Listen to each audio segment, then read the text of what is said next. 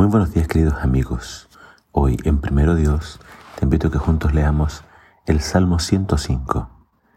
Dice así la palabra de Dios. Den gracias al Señor por todas las maravillas que hace.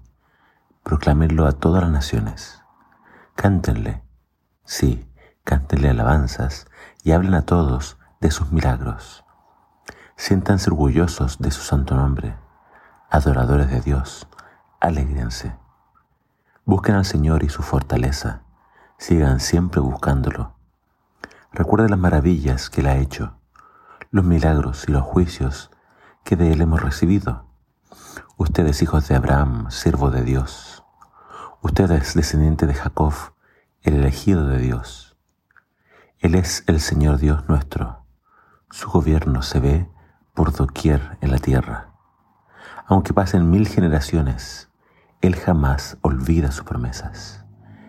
Es el pacto que él hizo con Abraham, el juramento que le hizo a Isaac. Se lo confirmó a Jacob como una ley, al pueblo de Israel como un pacto eterno. Cuando dijo, te daré la tierra de Canaán como la herencia que te toca. Él dijo esto cuando solo eran unos cuantos en número, un grupo muy pequeño en la tierra de Canaán. Andaban siempre de nación en nación y de reino en reino, pero en todo a nadie permitió que los oprimiera. Por ellos reprendió a los reyes, no toquen a mis ungidos, no hagan daño a, mis profetas, advirtió.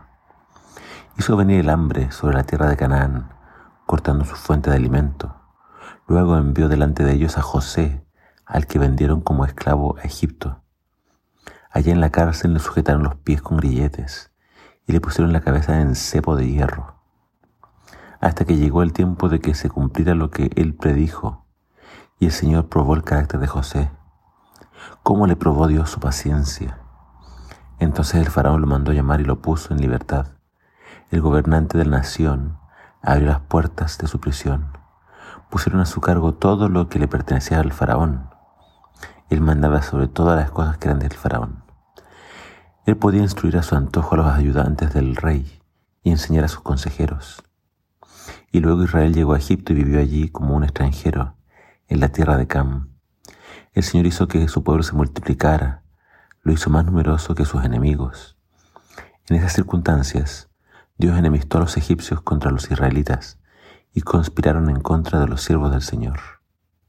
Pero Dios envió a su siervo Moisés junto con Aarón, a quien había escogido. Ellos hicieron señales maravillosas entre los egipcios y milagros en la tierra de Cam.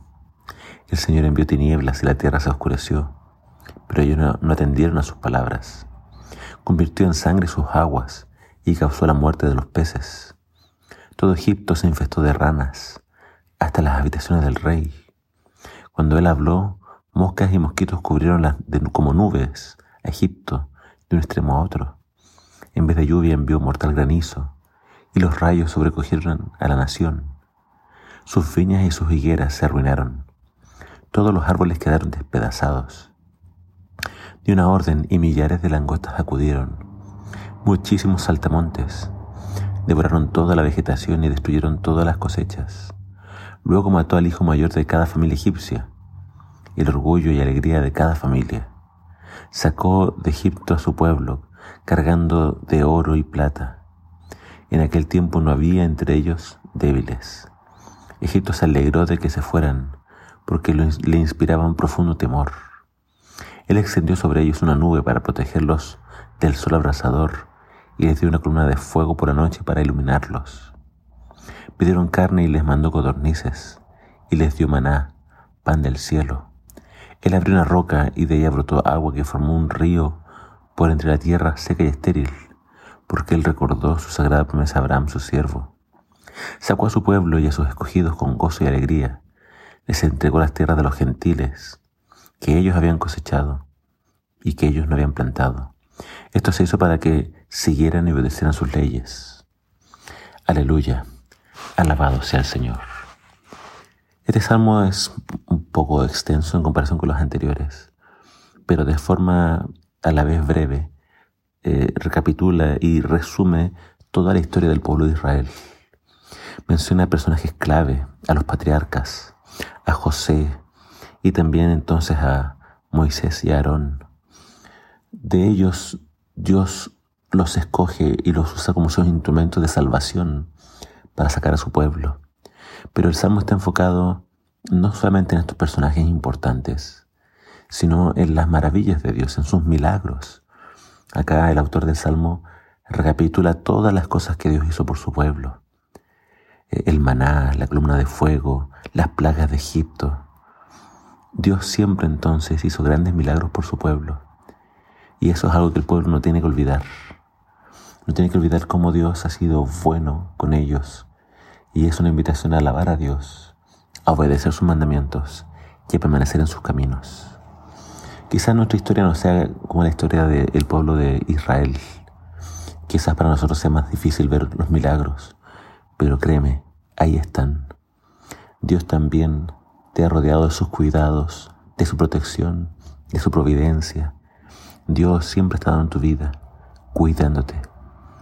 Y Dios ha hecho esto para que tú sepas que no estás solo, que Dios está contigo y que Él tiene que ser parte importante de tu vida no un anexo, no un apéndice, sino que el más importante en tu vida. Dios hace estos milagros para que tú confíes en Él, para que tú le ames y para que tú también guardes sus mandamientos. Que al recordar las cosas que Dios ha hecho en tu vida, te lleve a la alabanza, a la gratitud y a la obediencia. Que el Señor te bendiga.